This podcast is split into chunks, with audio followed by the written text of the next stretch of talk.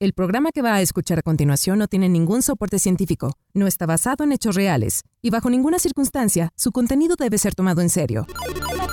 Tacos de ñañaras. Tacos de ñañaras. Ah, pinche cuarentena, estoy bien aburrido, cabrón. ¿Qué haré? Ah, ya sé. Pues voy a sacar mi guitarra. Ahí está toda empolvada la pobre.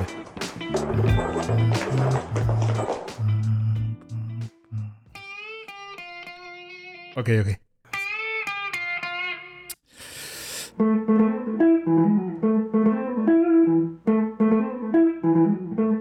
¿Sabías que a Paganini lo apodaban el violinista del diablo? No. Oye, güey. O sea, ¿qué pedo? ¿Cómo entraste? ¿Me diste la llave, cabrón? Mm, no. Sí, el de la cochera. El búnker, ¿te acuerdas cuando me corriste y me recordaste a mi mamá? ¿Te acuerdas? Siempre me acuerdo de tu santa madre. Más que tú, fíjate. Sí, sí. Yo lo sé. Mamá, perdónalo, por favor. O sea, güey, neta, neta. Ya, ya estoy encabronado contigo. O sea, ¿qué mono estás haciendo aquí? Yo aquí bien tranquilo con mi guitarra. Aparte, estamos en pandemia, Humberto. Por el amor de Dios, te desinfectaste siquiera las patas, mira nomás. No, güey, la verdad es que vine a disculparme. Creo que sí me pasé de lanza contigo. Sí, pues me imagino que sí me llevaste por un viaje de más de 30 horas, nada más con puros engaños y lo terminamos ahí en el desierto. Sí, sí, lo sé.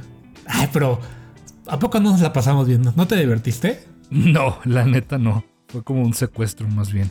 No fue nada divertido. Bueno, sí, sí, ok, ok, la neta sí se me pasó la mano, pero, pero te prometo que no vuelve a pasar. O sea, ya me habías prometido Comic Con y yo de pendejo caí. O sea, en plena pandemia, Víctor, también qué pinches pensabas todo benzo. Aparte me hicieron revisión exhaustiva de migración y el policía tenía las manos muy frías y unas manotas así como las del GAP que, ay Dios. Bueno, ya pues, mira, es más, como, como una muestra de mi, de mi sincero arrepentimiento, tengo un regalo para ti. Es una edición deluxe de la primera aparición de Hellboy, firmada por el mismísimo Mike Miñola. Y, y- y te la voy a dar si me, si me otorgas tu permiso. Ok, ok, ok, ok, ya con eso me convenciste. ¿Y, y me puedes desbloquear en, en Twitter, Mike? ¿Me puedes desbloquear en Twitter, eh, Don Mike?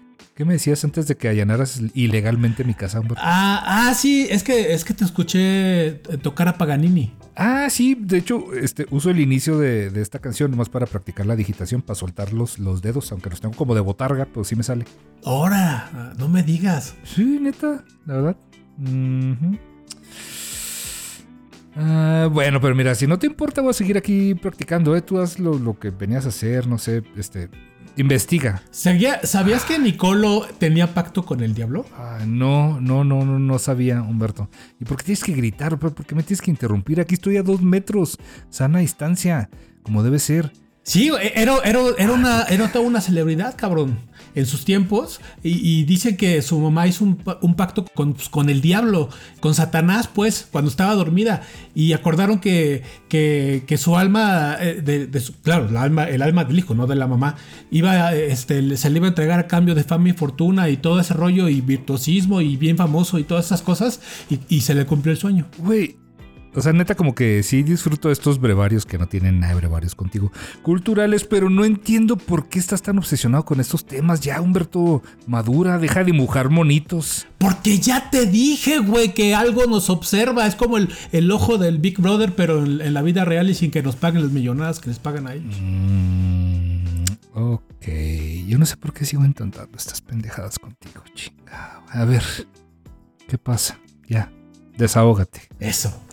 Gracias, Vic. Bueno, tú eres, tú eres músico, ¿no? Entonces, eh, ¿nunca te has preguntado hasta dónde puede llegar la música para influir el comportamiento de las personas? Digo, al grado así tipo de manipularlas y todo. Sí, fíjate, ahora que lo comentas, sí, algunas veces, la verdad.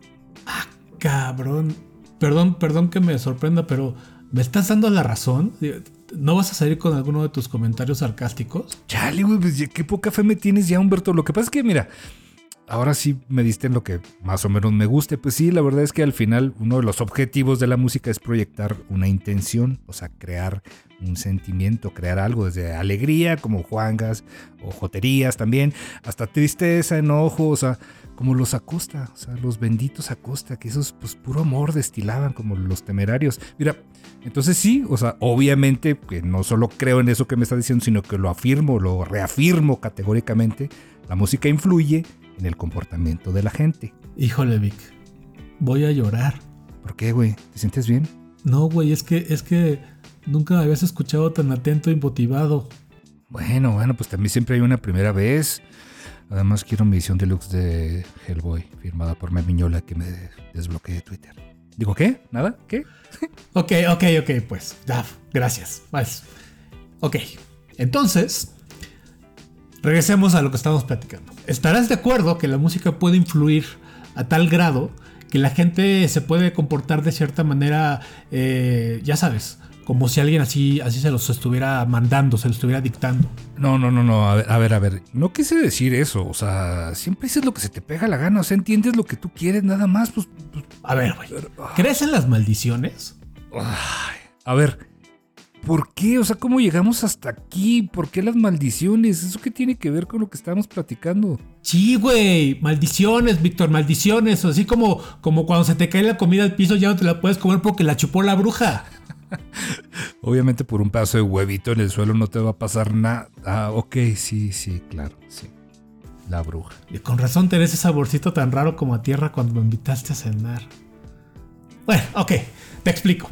Existen melodías que han llevado al ser humano a tener comportamientos inimaginables. Desde la relajación casi al punto de quedarse dormido, hasta llevarlo a un grado así como de euforia total y, romper cosas y aventarse contra las paredes. Eh, ya sabes, cosas que podrían inclusive terminar con su propia vida.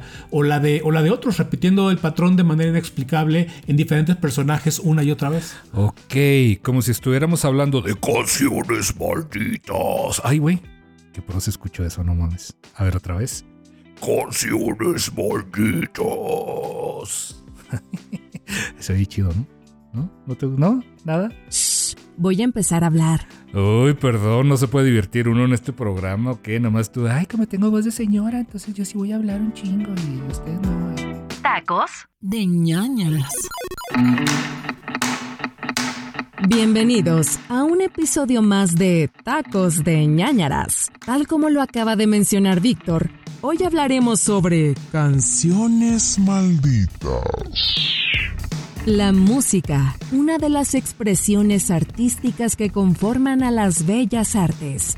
Un conjunto de sonidos armónicos y rítmicos que tienen como propósito conformar una melodía.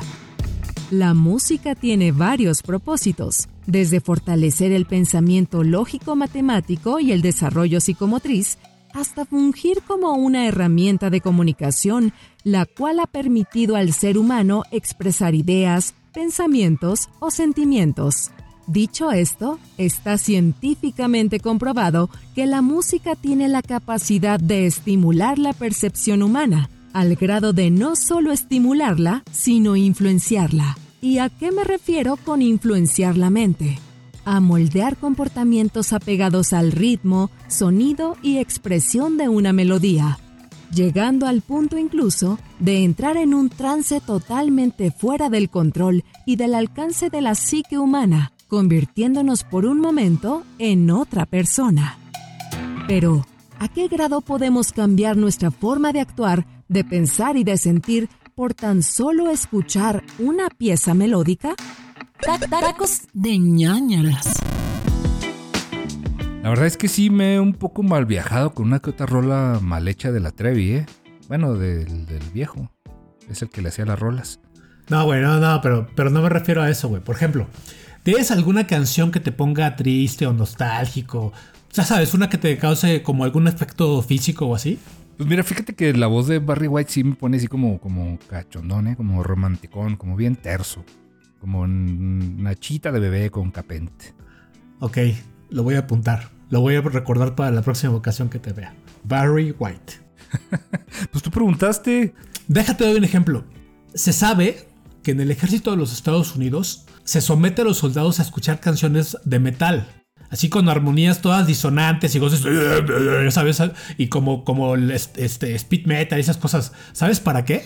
Pues, pues, no creo que les pongan la tusa porque se van a poner a perrear ahí a media guerra. ¿Te imaginas? Pues ahí los agarran descuidados, en peitos empinados. Pues, pues sí, güey, claro que no, claro que no, güey. Entonces supongo que es para estimular la euforia, el sentimiento de combate y ponerles música chida, no el mugrero que escuchas tú. Efectivamente, Víctor, has atinado a la respuesta. Es una estrategia bastante eficaz para enfocar un objetivo en, un momento de estrés extremo. Pero digamos que, que eso es un ejemplo bastante obvio. No son canciones malditas, ya que, sabe, la musicoterapia se rige bajo los mismos principios, solo que en este caso el objetivo es ser bastante cruel y, mal viajado y perturbador y mala onda. Pero bueno, regresando al tema, tema, al tema de las canciones malditas. Mi pregunta es, ¿por qué hay canciones en específico que pueden influenciar una y otra vez a muchas personas, llevándolas a hacer eh, o a que les pasen cosas eh, o, disparates. A ver, a ver, ¿a qué disparates te refieres? No entiendo. Sí, cosas así rarísimas como desde morir sin razón aparente, eh, quitarle la vida a alguien más o, o inclusive cometer suicidio y esas cosas. Ah, sí, sí, como, el caso del güey este loco, todo hipioso, cochino, que hizo que mataran a una actriz en Los Ángeles por una rola que escuchó, ¿no? Sí sabes de quién hablo. Exacto, exacto. Sí sabes de lo que estoy hablando. Perfecto. Hasta me parece que, me estás leyendo la mente, güey. Estoy súper emocionado, cabrón. La, verdad tengo que grabar esto porque, porque pues no pasa muy seguido. No vaya a ser que sea la única vez que vivamos este momento de unión fraternal. Su nombre es Charles Manson un psicópata que alcanzó fama internacional gracias a que orquestó los múltiples asesinatos de varias celebridades de Hollywood a finales de la década de los 60. Tuvo una vida complicada, llena de crimen, estafas, fraudes y violencia, agregando a su carrera criminal la reclusión de personas jóvenes y vulnerables para entrar a una vida sectaria llena de promesas irreales, pero alcanzables para los miembros. Manson bautizó a su secta la familia Manson. Bajo su influencia, los miembros de este grupo criminal cometieron robos, asaltos e intentos de asesinato. Entre su lista de víctimas se encontraba el 38 presidente de los Estados Unidos, Gerald Ford. Pero afortunadamente, nunca lograron llevar a cabo su malévolo plan. No fue hasta que un día, específicamente el 9 de agosto de 1969, la vida de este grupo de jóvenes daría un giro de 180 grados. Un tétrico día, cuando Manson les daría instrucciones específicas para irrumpir en una mansión situada en el lujoso barrio de Beverly Hills, y después matarían sin piedad a las personas que se encontraban dentro. Y así fue. Siguieron las instrucciones al pie de la letra, logrando su cometido. Dejar a la posteridad un horripilante baño de sangre que sería recordado por mucho tiempo. Entre sus víctimas se encontraba la actriz Sharon Tate, esposa del aclamado director de cine Roman Polanski, y de quien estaba esperando un hijo. Lo más interesante y terrible de este asunto es que toda esta tragedia se dio gracias a una canción. Déjame adivinar, alguna canción de esas K-pop. Me saca mucho de pedo, güey. No les entiendo qué dicen. Aparte, todos se parecen, como que todos son iguales. ¿Es racista esto? Creo que es un poco racista. Dice, no, güey, sí, sí, sí, sí, es un poco racista. La neta que sí, pero bueno. Ok. Eh, en realidad, la neta es que ni, siquiera te acercaste, güey, al comentario. Pero no importa, yo te, yo te explico. La canción que dio lugar a los más oscuros pensamientos de Charles Manson fue Helter Skelter de los Beatles. Una canción compuesta por Paul McCartney y que descrita bajo las propias palabras del compositor, hacía alusión a la decadencia social de la época. Sin embargo, Charles Manson le atribuyó un significado totalmente diferente al descrito por el creador en donde argumentaba que la canción escondía un mensaje de revolución racial en el que la población afroamericana se rebelaría en contra del sistema y los abusos hacia su raza, saliendo victoriosos de la disputa. Como consecuencia de esta victoria, el mismo pueblo afroamericano le otorgaría el poder absoluto a Manson, convirtiéndolo en amo y señor del sistema. Como dato adicional, Charles Manson no solo le atribuyó mensajes escondidos a esta canción, sino a varias canciones del álbum blanco de los Beatles, argumentando que estos mensajes daban la entrada al fin del mundo y que los miembros de la banda eran los jinetes del apocalipsis. Por lo que era necesario dar a conocer el mensaje, y fue así que decidió orquestar los asesinatos. Aún a pesar de que Manson atribuyó mensajes oscuros a varias de las canciones del álbum blanco de los Beatles, Helter Skelter se consideró como una canción maldita después de los asesinatos, ya que cuando examinaron la escena del crimen, encontraron el título de la canción escrito con sangre en uno de los muebles de la mansión. Gracias a esto, los Beatles decidieron sacarla del repertorio y nunca más la volvieron a tocar en vivo. Uf, qué lástima, güey, tan buena rola. Pues sí, pero me parece una decisión bastante sensata después de ver los estragos que ocasionó en la mente de este psicópata criminal. Mejor prevenir que lamentar dos veces, ¿no? Sí, ok, pero, pero a ver, si lo piensas, ni está tan maldita la canción, ¿eh? Porque no es como que se volviera a repetir otro asesinato con la misma rola, ¿o sí? Correcto, amigo mío, correcto. De hecho, la famosa maldición ha ido perdiendo fuerza con el pasar del tiempo. Pero te la quería contar, pues ya sabes, por cultura general, valor dos kilómetros. No será porque no había ninguna maldición. Pero mira, gracias, Humberto. Tú siempre estás preocupado por cultivarme con datos que la neta me valen un poco o un mucho madre, como a todo mundo. Güey, es contexto, cabrón. Cuando juegues maratón me lo vas a agradecer. Ay, estoy bien contexto de que estés aquí conmigo, Humberto. Qué padre. En fin, esta es solo la introducción, güey. Quiero, quiero que veas cómo, cómo la música puede volver loco a alguien, güey. Pero déjame te cuento la historia de una maldición que no solo es atribuida a una canción, sino también a la vida del compositor. Una leyenda del blues. Acreedor de varias historias, gracias a su, a su misterioso talento, su, su misteriosa vida, pues, y, y claro, su misterioso legado. Su nombre es Robert Johnson cantante, compositor y guitarrista, que murió a la edad de 27 años, una de las celebridades más misteriosas y controversiales de todos los tiempos. Su muerte abrió la puerta a una de las leyendas más famosas en el mundo de la música, el Club de los 27. Una lista conformada de artistas increíblemente talentosos y famosos que murieron por diversas causas, desde sobredosis hasta suicidios. El caso de Johnson es considerado un misterio, ya que murió por causas desconocidas, dando paso a diversas teorías sobre su muerte. La más famosa es que murió por envenenamiento. Sin embargo, no solo su muerte fue un misterio, también toda su trayectoria musical. Se dice que Robert Johnson antes de 1931 era un guitarrista normal. Músicos de la época consideraban que tocaba bien la guitarra, pero no a un nivel como para destacar y alcanzar la fama.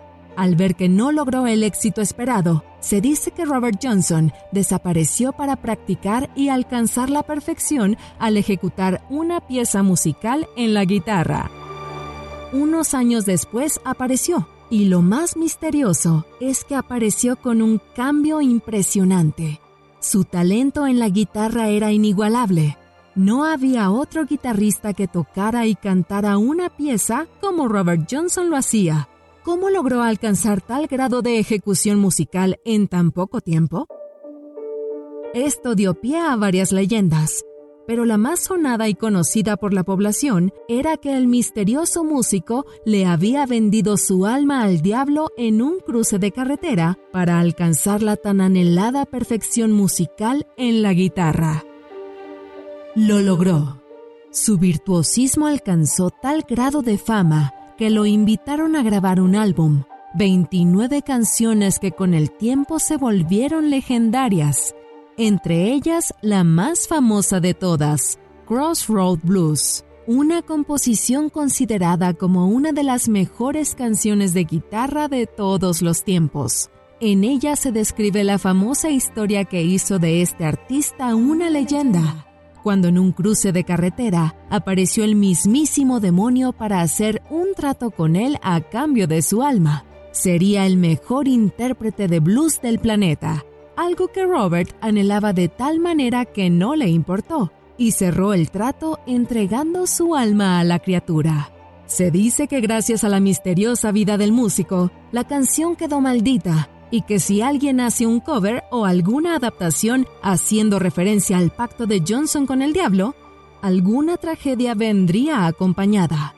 Uno de los casos más famosos relacionados a tan terrible maldición es el de la banda Leonard Skinner, agrupación musical originaria de Estados Unidos. Hicieron una adaptación de la canción en la década de los 70. Unos meses después, sufrieron un grave accidente aéreo en el cual más de la mitad de los miembros de la banda murieron fatídicamente.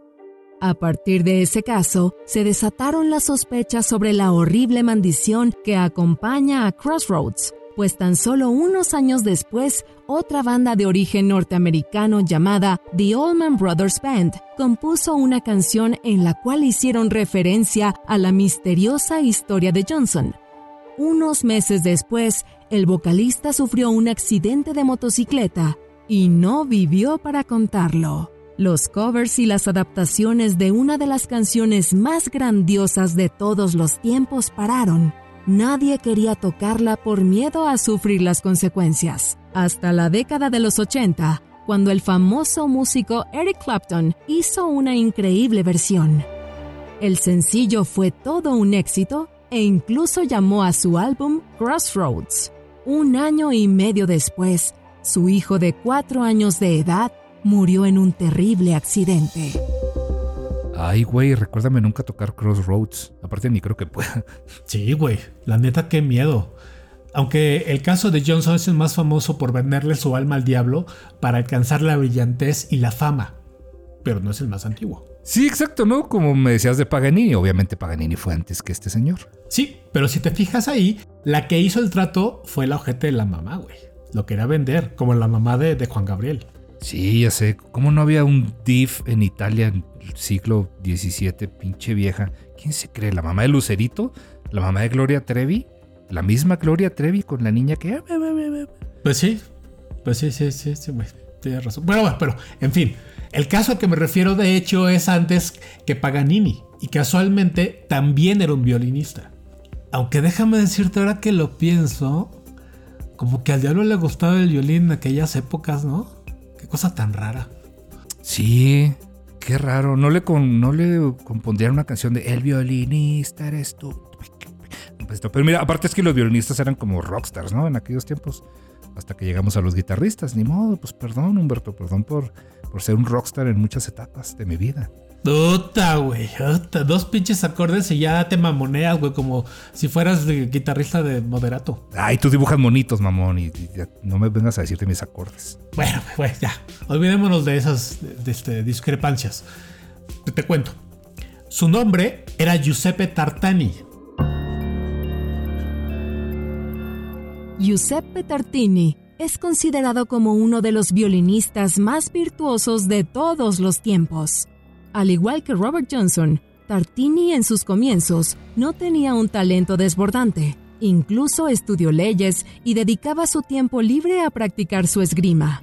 Debido a situaciones personales, Tartini terminó recluido en un convento, protegiéndose de los problemas que acechaban su vida, por lo que los sacerdotes lo alentaron a retomar su poco conocimiento musical en el violín para ayudarlo a relajarse. Con el paso de los años, sus conocimientos musicales se volvieron mucho más sólidos. Practicaba de manera obsesiva, lo que lo llevó a mejorar mucho y a hacer presentaciones en algunos lugares en Italia. Se dice que el anhelo obsesivo de Tartini por llegar a ser el mejor violinista del mundo era tan grande que llegó a comentar que estaría dispuesto a entregarle su alma al diablo por hacer realidad su sueño.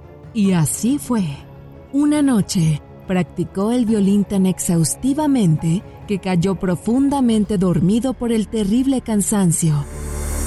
Fue entonces cuando en pleno estado de letargo se le apareció la personificación del mal y todos los pecados, el diablo. Por fin, el pacto que tanto esperó estaba por concretarse. El trato era simple, talento y fama a cambio de su alma.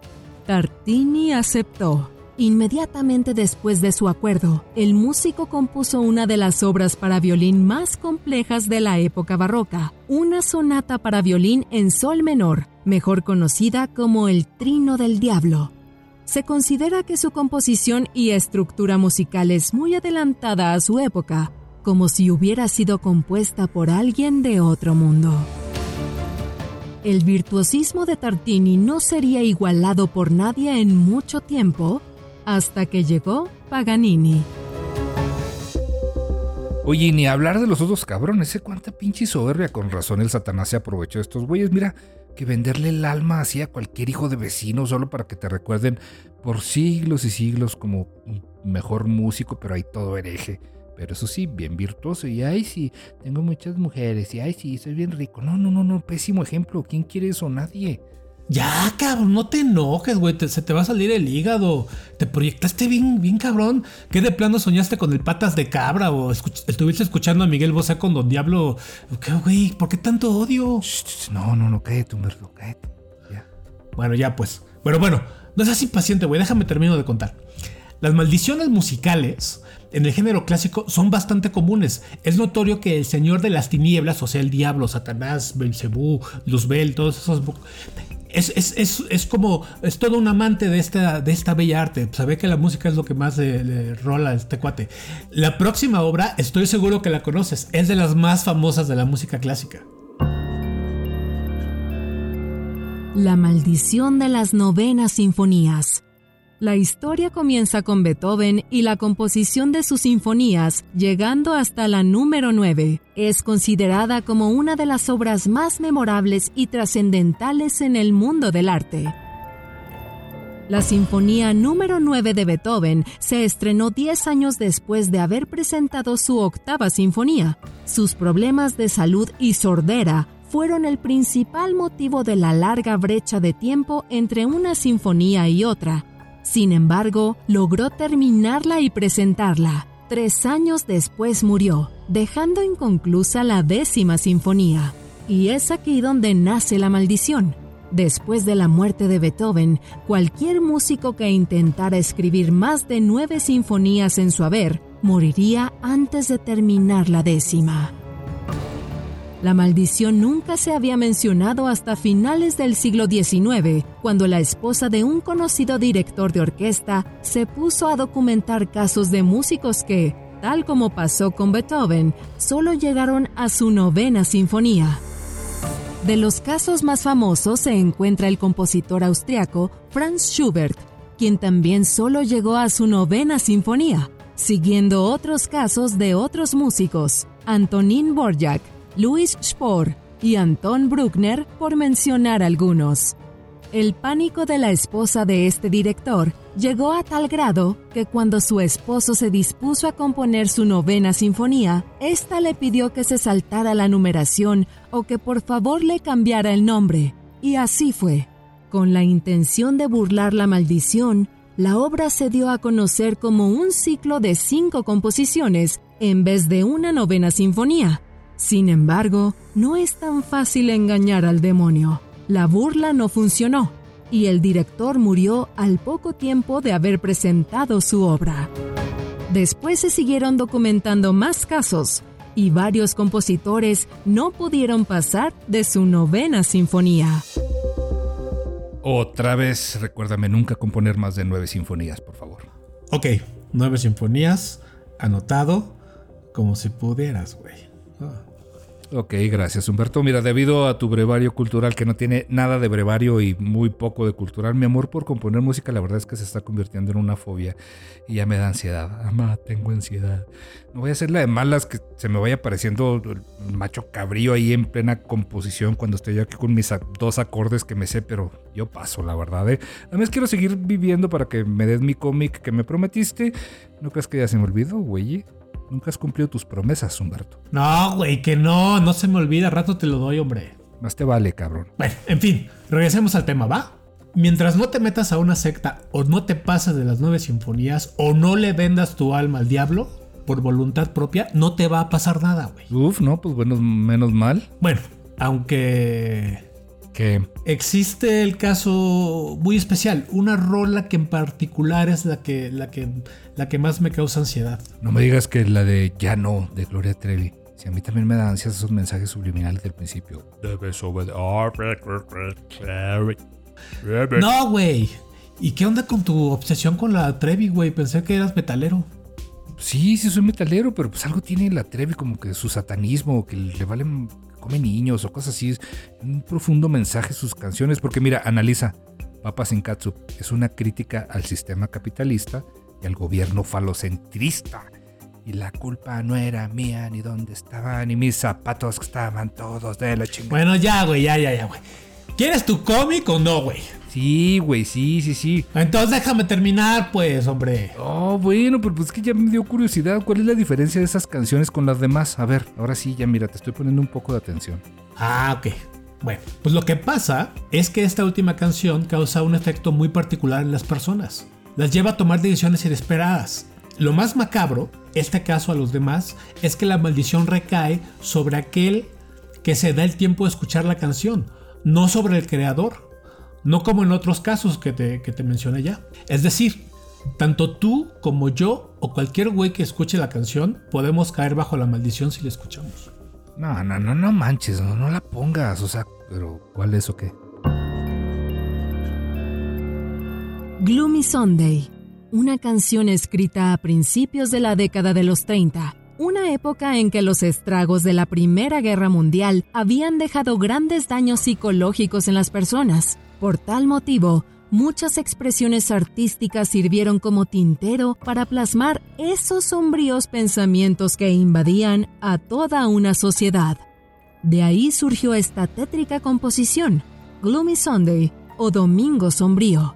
Es una canción que habla sobre tristeza y desamor como cualquier otra triste melodía de amor. Sin embargo, la expresión tan lúgubre y sombría de la letra es lo que la hace diferente de muchas otras canciones de desamor.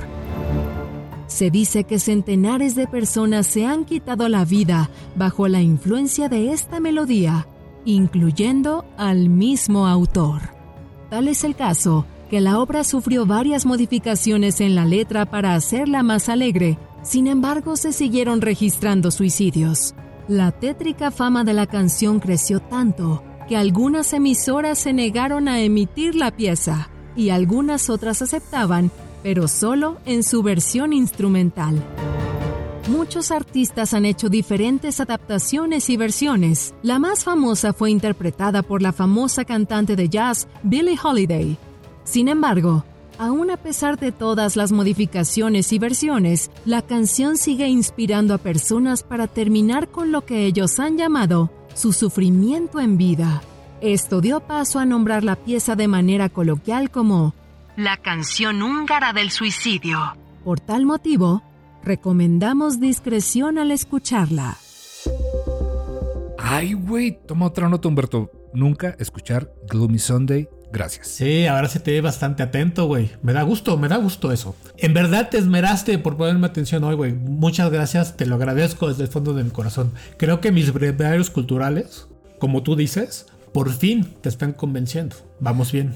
Bueno, eso crees, lo que quiero es mi cómic de Hellboy. Pero sí, sí, sí, claro que sí. mi amigo Humberto, tan bonito, qué padre dibuja. Vamos por mi pinche cómic de May Miñola rápido ya. Pero pues que no andabas bien cuidadoso por lo de la pandemia y no querías salir y todo este rollo.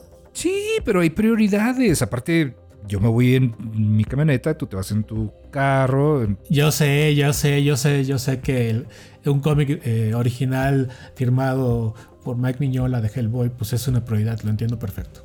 Obviamente es una prioridad. Aparte me vas a desbloquear de Twitter, ¿verdad? Tú dijiste que le podías decir.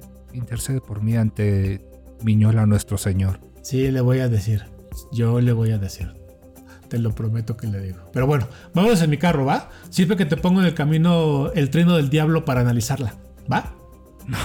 No, no, güey, ¿para qué jugamos al albergas? Te dije, tú vete en tu carro, yo me... Ay, güey, ¿a poco te da miedo, güey? Bueno, ¿qué tal Gloomy Sunday? No, mira, mira, ¿sabes qué? Es que se me olvidó que tengo que pasar a recoger este, mi misal de este mes. Y lo más el cómic. Aparte, tengo ahorita que ir al Rosario con, mis amigas, las de Parque España, las de. ¿Te acuerdas las de los Pilates? Tengo, tengo ahorita. Sí, güey, pero las iglesias están cerradas, no te hagas, ya lo dijo la Shenbaum, están cerradas. No, pero es que una de ellas fue a la iglesia y lo, lo compró y nada más voy a recogerlo. O sea, es, aparte es, es el rosario, es interactivo. Güey, seguro que no quieres ir, ir ya, acuérdate, güey. Edición de lujo, Mike Miñola, Hellboy, firmado, No, hombre, pues, o sea, sí, pues guárdamelo. O sea, no le va a pasar nada. Ahí lo tienes tú guardado, ¿no? Güey, eres bien collón, cabrón. A ver, ¿cómo me dijiste, güey? No, nada, nada, nada, nada, no dije nada. Pues tú, cabrón, con tus mamás. O sea, estás viendo que no, no sabes quién sabe quién se murió y quién sabe qué, qué le pasó a tanta gente. Y luego quieres poner la canción, nomás le está rascando los, los huevos a, ahora sí que al diablo, mira. Ay, güey, no seas mamón, es una historia, cabrón. Es la oportunidad perfecta para ver si están malditas o no, güey. ¿Qué tal si sí? ¿Qué tal si no? Digo, si te pasa algo, pues, pues ya sabremos que, que algo tienen de verdad de esas, estas noticias y te darás cuenta que todo lo que he dicho durante semanas, meses, años, es verdad en realidad. Ah, mira qué chingón me saliste. Ahora soy tu conejillo de indias, o más bien como tu, tu puerquecillo de indias. Güey, es una, es una rola nomás, cabrón. Ni siquiera crees que la traigo en, en loop ni nada, güey. Ándale, por favor. Súbete a mi coche, mira, güey. mejor, eh, Mira, escúchala tú, todavía- te, te grabas así La, como, la como pongo, la pongo bruja al revés para ver si la. Para muchos, son solo canciones con una historia desafortunada. Para Humberto e incluso Víctor, son mucho más que eso. El mundo del arte es tan extenso y sorpresivamente inexplorado que nunca nos hemos puesto a pensar hasta qué grado podemos cambiar solo por escuchar una simple melodía. ¿Será que algunas personas sí lo saben? O tal vez, en realidad el demonio se encuentra en esas notas. Nunca lo sabremos con certeza. Lo que sí sabemos es que Víctor y Humberto, sobre todo Víctor, no escucharán la radio por un buen rato. ¿Y ustedes se atreven a escuchar cualquiera de las canciones malditas mencionadas en este episodio de Tacos de ñañaras? Acompáñenos en nuestro siguiente episodio de Tacos de ñañaras. Hasta la próxima. Tac- Tacos de ñañaras. Voz, Humberto Ramos y Víctor Hernández. Narradora, Kiria Montoya. Escritor, Iram Chávez. Editor, Uriel Islas. Productor, José Luis Nava. Productor ejecutivo, Manny Mirabete. Esto es una producción de Máquina 501 para el mundo. De nada, mundo.